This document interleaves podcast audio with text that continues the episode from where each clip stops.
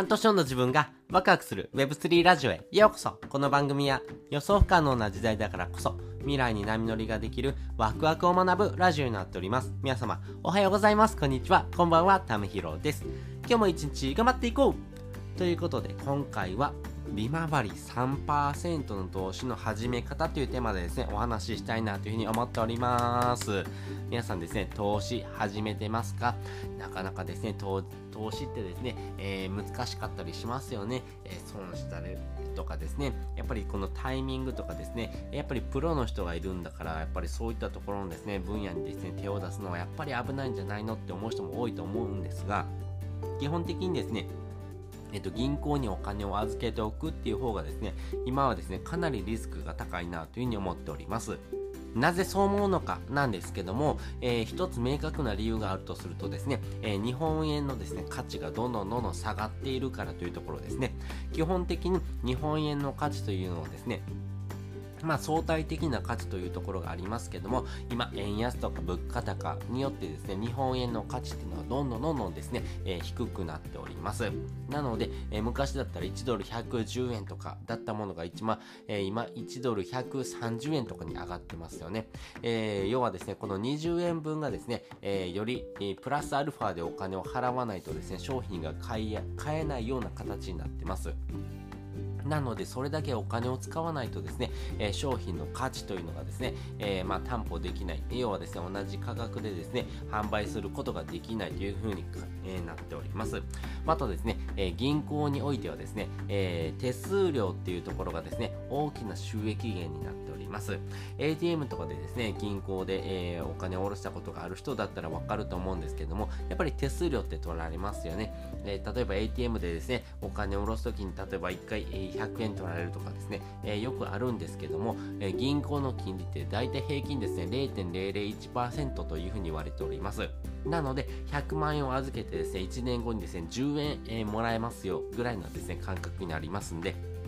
まずその ATM1 回使う時点でですね、えー、まずお金が減りますというところが分かってます。なので、えー、銀行にお金を預けておくっていうところがですね、まあ、得策ではないというところがあるんですけども、えー、でもですね、え日常的に使うお金っていうところもですね、一部持っておきたいというふうな人がですね、いると思いますんで、基本的に分散投資というところをするとですね、いいのかなと思います。要はですね、えお金としてですね、え持っておく分とですね、やっぱり資産をですね、増やしていくような形でですね、えー、分散的にですね、えー、価値をですね、えー、ま、ばらけさせてですね、お金を増やしていくというところがめちゃくちゃ大事になっていきます。その時にですね、この利回り3%の投資というところがですね、まあ、国の方でもですね、推奨しているものになっておりますんで、これはぜひ始めてほしいなというふうに思っております。えー、めちゃくちゃ前置きが長くなったんですけども、えー、結論はですね、えー、新 NISA ですね、えー、2024年からスタートする新 NISA をですね、始めてみるのがいいのかなというふうに思っております。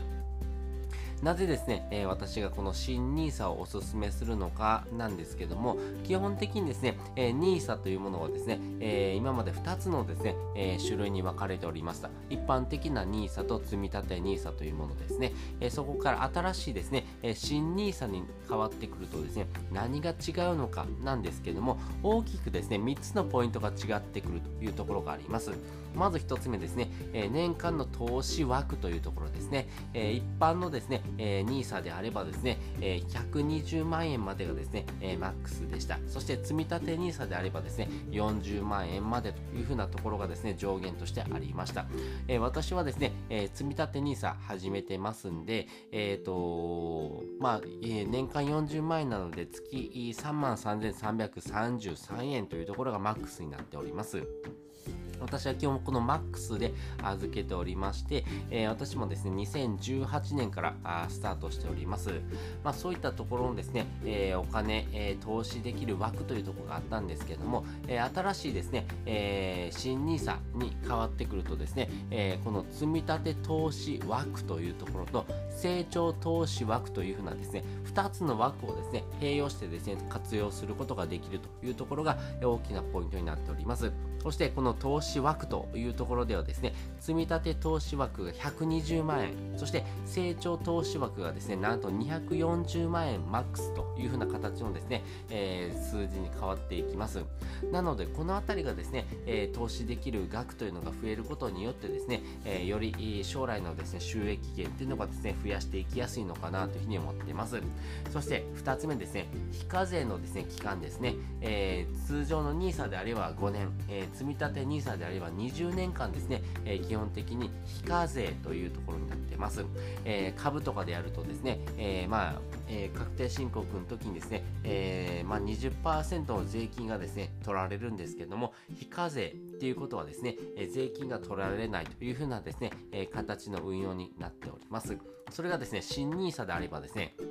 えーと、無期限というふうなところになってますんで、もうこれ、えー、積み立て NISA しときはですね、えー、儲かった分だけですね、自分の利益になってくるというところがありますんで、まあ、このあたりがですね、えー、大きな違いになってくるのかなと思ってます。そして最後3つ目ですね。3つ目はですね、この成長投資枠というところのですね、考え方の中でですね、株式のですね、えー、投資もできるようになってたというところがですね、大きなポイントになっております。ます。まあ、積立投資枠でいうとですね、まあ、通常のですね、NISA と同じようなですね、えー、積立とか分散投資にですね、適したですね、一定のですね、投資のですね、信託のですね、えー、商品をですね、購入してですね、それをですね、えー、毎月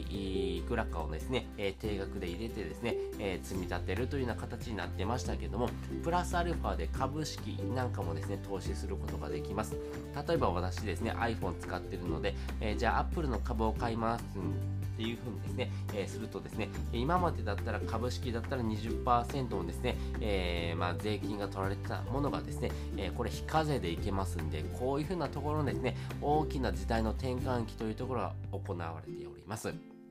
なので、このですね、えー、3つのポイントがですね、新 NISA で変わってくるポイントになりますんで、まあ、このあたりをですね、活用してもらうとですね、非常にですね、将来のですね、収益源、えー、お金を増やしていくというところがですね、大きく変わってくるのかなと思ってます。そしてですね、えー、タイトルにあるようにですね、え新 NISA であればですね、えまあ、これからですね、え年利3%というところで運用していきやすいのかなというところがあります。まあ、この新 NISA とですね、え通常の NISA ででですね、商品のですね、えー、違いとかですね、えー、買うものって変わってくるのかっていうふうにですね、えー、悩まれてる方も一部いると思うんですけども、基本的に同じ商品でいいのかなと思っています。まあ、基本的に、えあなたがですね、理解した上でですね、これがいいなと思った商品をですね、え購入してもらうのがいいのかなと思ってますけども、え私自身はですね、S&P500 関連のですね、えものであればですね、投資としてですね、え十分すぎるですね、え利益がですね、還元されてくるのかなというふうに思ってます。